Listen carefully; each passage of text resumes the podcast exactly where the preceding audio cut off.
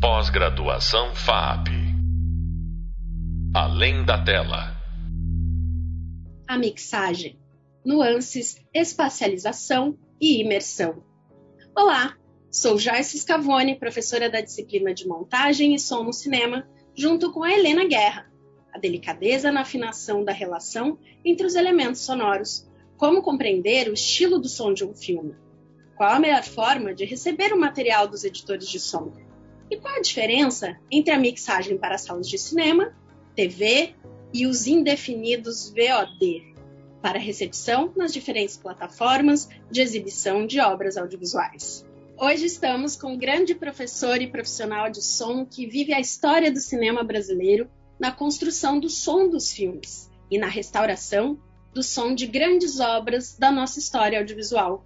José Luiz Sasso, ou Zé Luiz, é um profissional da escuta que identifica no ouvido a melhor forma dos elementos sonoros soarem. Dono da JLS, é mixador desde os anos 1960. Trabalhou por anos nos estúdios Alamo e mixou filmes desde a Magnatec, dentre eles Deus e o Diabo na Terra do Sol, Os Doces Bárbaros, O Paraíso Proibido, do Carlão, um dos meus preferidos, A Hora da Estrela, da Susana Amaral, Baile Perfumado, Lavoura Arcaica, dentre tantos outros. Zé, conta um pouquinho mais pra gente sobre essa história, a sua história e do som no cinema. E conta pra gente, por favor, como é essa relação é, com os editores de som, né? Qual é a melhor forma de receber esse material, o diálogo com os diretores. Seja bem-vindo. Opa, tudo bem? Como vai, pessoal? É, eu queria só fazer duas retificações aí na, no, no, seu descritivo. Ah, o Deus e o Diabo foi mixado no Rio de Janeiro, não fui eu que mixei, sim, eu fiz a restauração do som desse filme. E o Lavoura Arcaica eu fiz a masterização.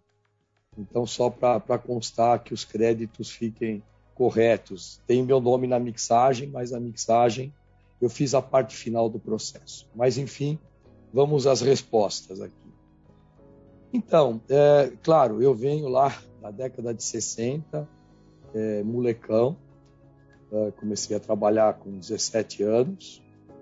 Eu tinha na AIC, que é um estúdio aqui em São Paulo, Arte Industrial Cinematográfica, e foi lá que eu comecei no mundo do equipamento todo valvulado, mecânico, enfim, nada do que existe hoje naquela época era possível sequer imaginar.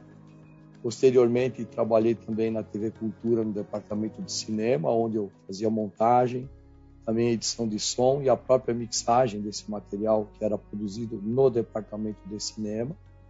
Posteriormente, fui para o Estúdio Álamo, isso nós estamos já em 1976, eh, onde eu fiquei 17 anos e foi para mim o lugar onde eu pude mais evoluir na área do áudio, que aliás sempre foi a parte que eu gostei.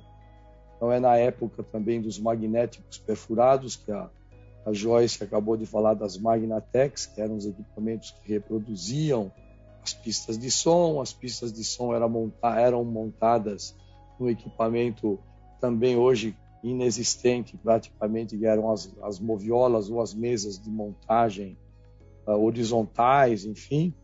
Então, e era um processo totalmente é, braçal, no sentido de que se tinha que trabalhar com as mãos e carregar latas. Então, não, é, não, não, existiam zeros e uns viajando com a gente. Eram latas cheias de magnético, de copiões. Enfim, é um universo totalmente diferente do que é, vocês veem hoje no dia a dia do mundo digital. E tem que lembrar uma coisa importante tudo isso que nós temos hoje, de tudo isso, por exemplo, que a, a Joyce colocou aí bem no início da, da, da, da conversa, é o seguinte: isso tudo que está hoje aqui no mundo digital é o resultado dos avanços desde o início do cinema, que ainda era mudo, quando começaram a se fazer as primeiras fitas, que naquela época se usava esse nome, fitas, faladas, que entraram alguns processos, processos que não tem muito sentido hoje tentar ficar explicando, mas teve gravação com um disco que rodava junto com o projetor, um outro processo que é o que durou algumas anos, né, 50, 60 anos, até mais, eu não lembro agora, que é a gravação ótica, que o som era fotografado. Do mesmo jeito que você filma a imagem, tinha um gravador chamado gravador ótico que filmava o som. Esse sistema começou por volta de 1929. Então é só fazer as continhas, mas agora também já está em desuso, agora desde que entrou o cinema digital. Todos esses processos que a gente tem hoje, o som estereofônico no cinema, isso nada começou agora no, no século 21. É, todas essas coisas vêm lá da década de 30. Vocês terem uma ideia, 1930, uh, quando começaram a surgir os primeiros padrões, e aí tem o Walt Disney fazendo o desenho animado Fantasia, que era com som ótico estereofônico. Né? Eu precisaria estar mostrando para vocês imagens sobre isso, porque é, é difícil tentar descrevê-las. Então, esses conceitos que nós temos hoje de left, center, right, surround, é, são conceitos que foram colocados é, naquele, naquele período e vem até hoje. Então, chegando no nosso mundo atual, é o seguinte: é, é difícil hoje definir qual é a melhor forma de se receber materiais que vêm da edição de som. Eu digo é difícil porque existe um leque muito grande de produções cinematográficas que vão desde uma coisa extremamente simples no sentido conceitual de direção a coisas extremamente complexas que são as grandes produções. Então, isso tudo vai criar um ambiente aonde essa quantidade de pistas vai variar muito. Pode variar desde hoje em dia é normal se falar 30, 40 pistas numa boa. Na minha época, superprodução eram 10 pistas, não tinha automação, você mixava e vamos embora. Então, hoje, é, hoje em dia, quer dizer, você pode ir desde 30, 40 pistas, que já é uma coisa bem simplesinha, a filmes que a gente chegou a receber no estúdio com 750 pistas. Então, isso significa que quanto mais complexo é o filme do seu conteúdo em termos de uh, dinamismo de imagem, isso também tem que lembrar muito, né, sempre colocar isso na conta. Uma coisa é você mixar um filme entre aspas, apenas para citar como referência o filme do, por exemplo, Woody Allen, que são filmes bem falados, é um filme de diálogos, que é um filme bem simples. Tudo bem, vamos chegar a 100 pistas, não é nenhum problema, enfim. Agora, se você pegar superproduções como essas que a gente assiste de Jurassic Park, é, Superman, aí, o Homem-Aranha, se você for somar a quantidade de pistas que existem no processo de sonorização desse, estamos falando mil pistas, mil e cem, mil e duzentos. Só que tudo isso não acontece exatamente de uma única vez. Existem os processos, ou seja, a edição de som, que vai fazer toda essa montagem sonora, vai passando por, por filtragens, ou seja, são feitos pré, são feitos outros ajustes para você chegar numa mixagem final com, sei lá, 180, 200, 500 pistas, vai que é uma coisa mais tolerável em termos de, de, de, de, de quantidade. Lembrando que hoje tudo tem automação, ou seja, você entra no estúdio de mixagem, você tem uma mesa de mixagem que hoje, na verdade, mais do que mesa, a gente chama de controladora, são mesas, é, seria um super mouse Claro que existem mesas analógicas que custam pequenas fortunas, 2 milhões de dólares, 1 milhão de dólares, mas isso não entra nessa, nessa conta. Isso vai lá para o final, numa, em algumas situações muito especiais aqui no Brasil, nem pensem nisso, porque não existe. Mas se você tem essas mesas controladoras, você pode ter na sua frente lá 32, 48 canais, e na verdade como ela trabalha abrindo páginas, você pode abrir, sei lá, do, é, 100 páginas, cada uma com um bloco de, de, de, de, sono, de, de sons, por exemplo, os ambientes, uh, efeitos especiais de som, foley e coisas do gênero. Então, dizer como é a melhor maneira, não existe uma maneira fixa, existe uma fórmula de que você tem que levar esse material minimamente organizado, e aí não é. Então você tem que organizar no sentido de o que será pré de diálogos, que, imaginando que um filme é falado, então você tem a pré de diálogos, depois você tem a pré de ambientes, a pré de ruídos, para chegar aí na mixagem final. E com isso mais organizado o que a gente faz. Mas enfim. E, é, e como é... entender, Zé, o estilo de um filme? Você falou, né, que os filmes têm diferentes estilos. Então, como entender? É, é uma conversa com o diretor? Qual é o estilo desse filme que você está tra trabalhando? É, então, é, é, claro, existe, hoje em dia é muito comum se fazer, temos reuniões para discutir qual é o jeito, enfim, mas o mixador está na, na, parte final da, de, dessa, dessa trilha, desse caminho. Então, normalmente, a nossa conversa é mais com o pessoal da edição de som, que eles estão no dia a dia com o diretor e com o montador do filme. Quando chega na mixagem, é claro, temos lá o editor, a equipe da edição de som e o diretor junto. E aí sim uh, é feita essa, essa química de troca de ideias para se ter o conceito do que. Aí o diretor expõe conceitualmente o que, que ele está imaginando no som. Aí você pergunta, ele pode mudar uh, em relação ao que ele tinha feito antes? Pode. Na verdade, nesse mundo digital, eu sempre falo a palavra tudo pode. Desde que você tenha dinheiro, tudo pode. Você pode até pegar o filme inteiro, jogar no lixo e fazer outro. Não conheço nenhum caso desse tipo de loucura, mas enfim. É, então existem essas reuniões para a gente acertar essa, esses detalhes de como será o conceito sonoro do filme. E aí tem uma coisa que é minha pessoal. É, por exemplo, eu não sou uma pessoa, mesmo já tendo mixado algumas centenas de filmes, eu não discuto nunca conceito. O conceito é do dono do filme. O dono do filme é o diretor. Eu posso discutir se esse conceito tecnicamente não vai funcionar como ele pensa, mas aí essa conversa precisaria de três horas. Perfeito. E Zé, fala um pouquinho pra gente então de filmes que priorizam, por exemplo, sons ambientes, né? E você citou o de Allen, que né, é, prioriza a voz, e eventualmente é, também aqueles que usam fonogramas, né? Quais as dificuldades de trabalhar com ou tanto músicas originais quanto fonogramas é, licenciados?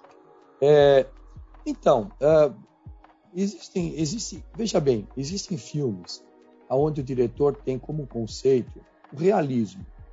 Ou seja, na verdade, você tem uma imagem, é aquele espaço branco que é preenchido por alguma coisa, e quando o diretor quer uma coisa que seja muito realista, no sentido de o espectador se sinta naquele espaço, hoje com esses processos de mixagem 5.1, 7.1, Dolby Atmos, que já é o processo Dolby Atmos, que já é a mixagem imersiva, enfim, é, é óbvio que você consegue empurrar, entre aspas, o, o espectador para mais próximo, mais envolvido pela imagem.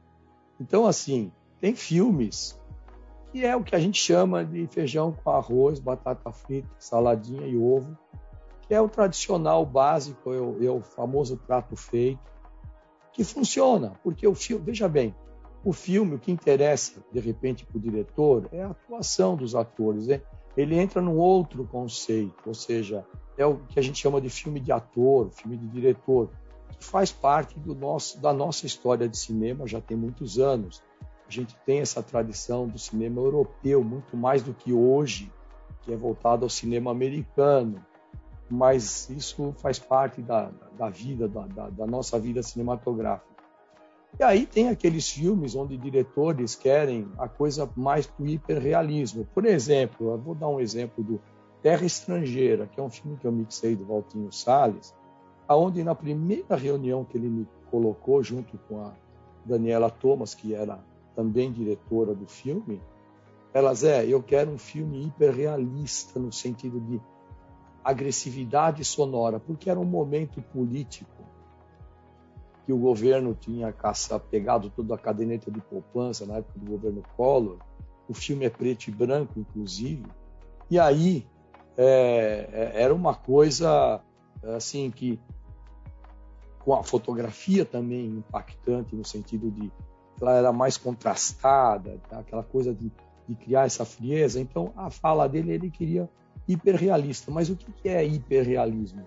É você começar em determinadas circunstâncias, alguns ambientes, às vezes até alguns ruídos, ficarem um pouco acima ou de uma forma uh, um pouco, não vou dizer desproporcional à tela, porque isso não existe, mas é alguma coisa que de alguma forma vai te agredir sem, não é, não é te ofender uh, auditivamente, mas que você cria uma, uma, essa coisa de que aquele som parece mais sufocante em determinadas situações. Então você tem realismo, hiperrealismo, você tem os filmes de aventura, que aí é aquilo que eu sempre brinco. No filme de aventura, você está livre para fazer o que quiser. Aliás, hoje em dia no cinema digital você tem tanto canal de som você pode fazer o que você bem entender, desde que a sala que vai reproduzir seja uma boa sala.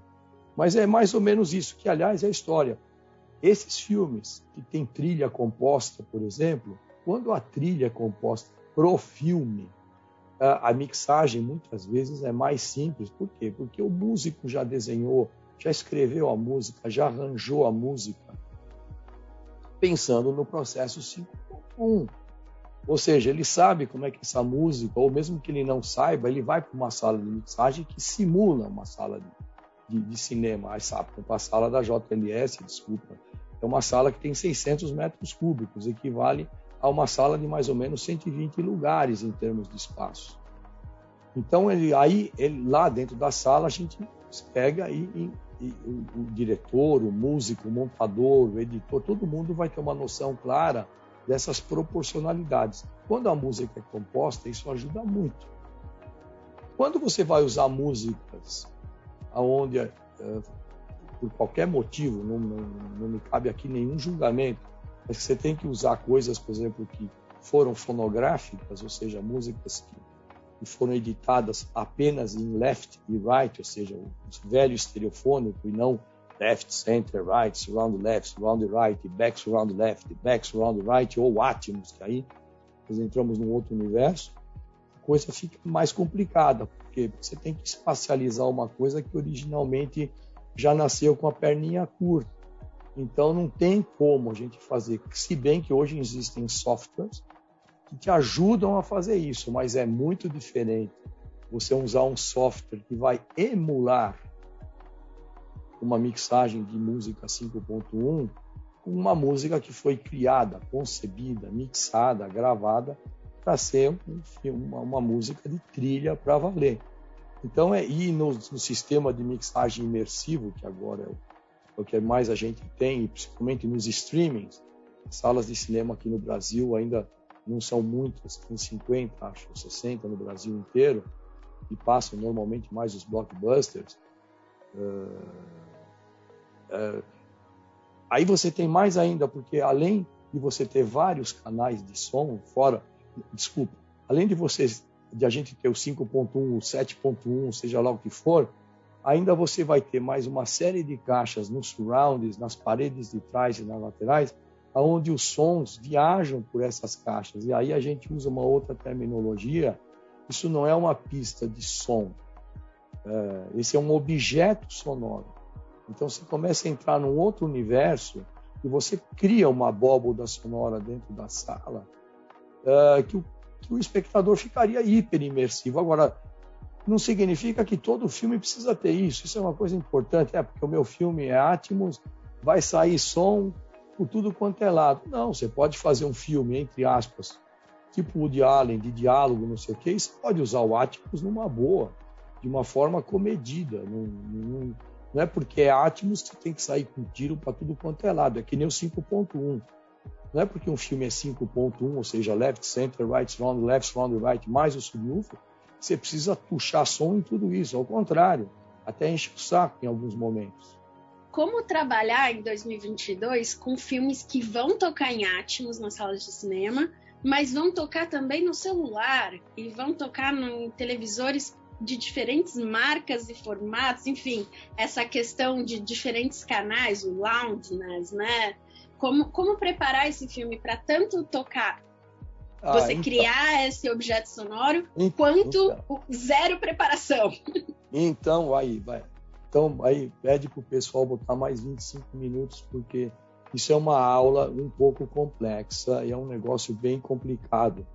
É, o, o, o Dolby Atmos, antes de qualquer coisa da parte de imersibilidade sonora, ele é um sistema de gravação. Ou seja, tem uma, entre aspas, uma inteligência artificial no meio do caminho. Não é isso, é só para vocês terem uma noção de que ele adapta aquela mixagem que você fez em Dolby Atmos, usando os recursos que o Dolby Atmos tem, ele consegue adaptar isso de uma forma inteligente para qualquer meio de exibição.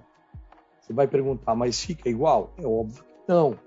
Como é que você quer que 118 são, são fora o 7.1 mais cento e não sei quantos canais de objetos, que se agora o número exato. É óbvio que não vai caber tudo isso, não tem o menor sentido. É que nem o pessoal pergunta para mim, vai, uh, o, o 5.1, mas o mono vai ficar bom com 5.1? Bom no sentido de ouvir, sim, mas nunca vai caber tudo lá dentro. É impossível. Como é que você tem seis canais e quer enfiar em um canal mono? Não existe isso.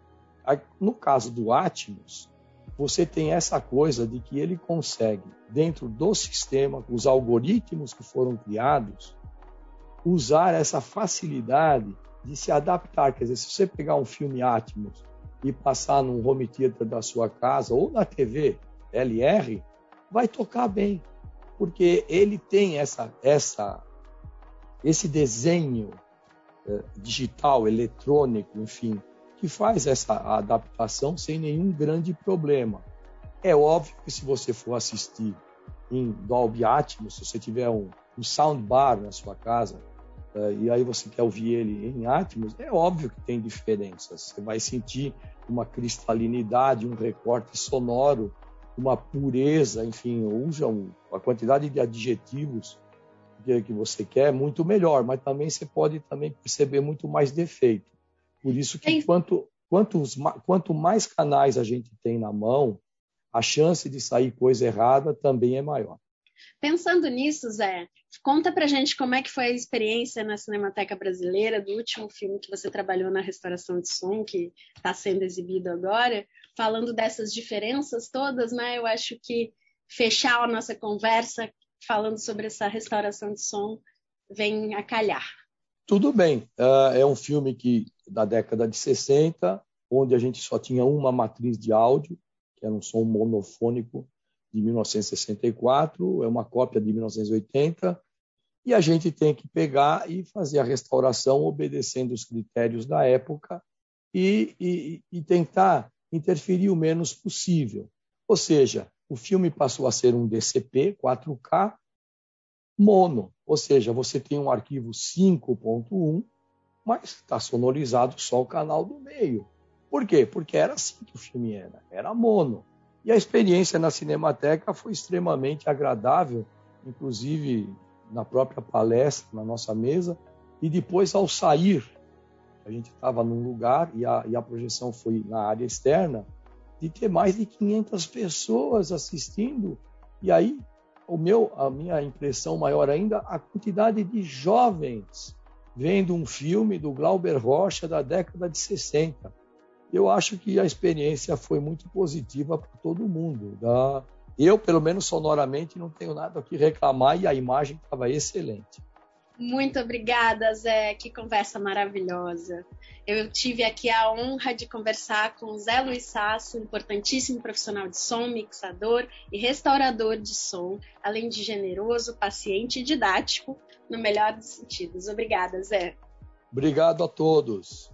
Você acabou de ouvir mais um podcast sobre a mixagem, nuances, espacialização e imersão, com o professor José Luiz Sasso. Você pode aprofundar os estudos no nosso hub de leitura da disciplina e nas bibliografias indicadas. Bons estudos! Pós-graduação FAP Além da tela.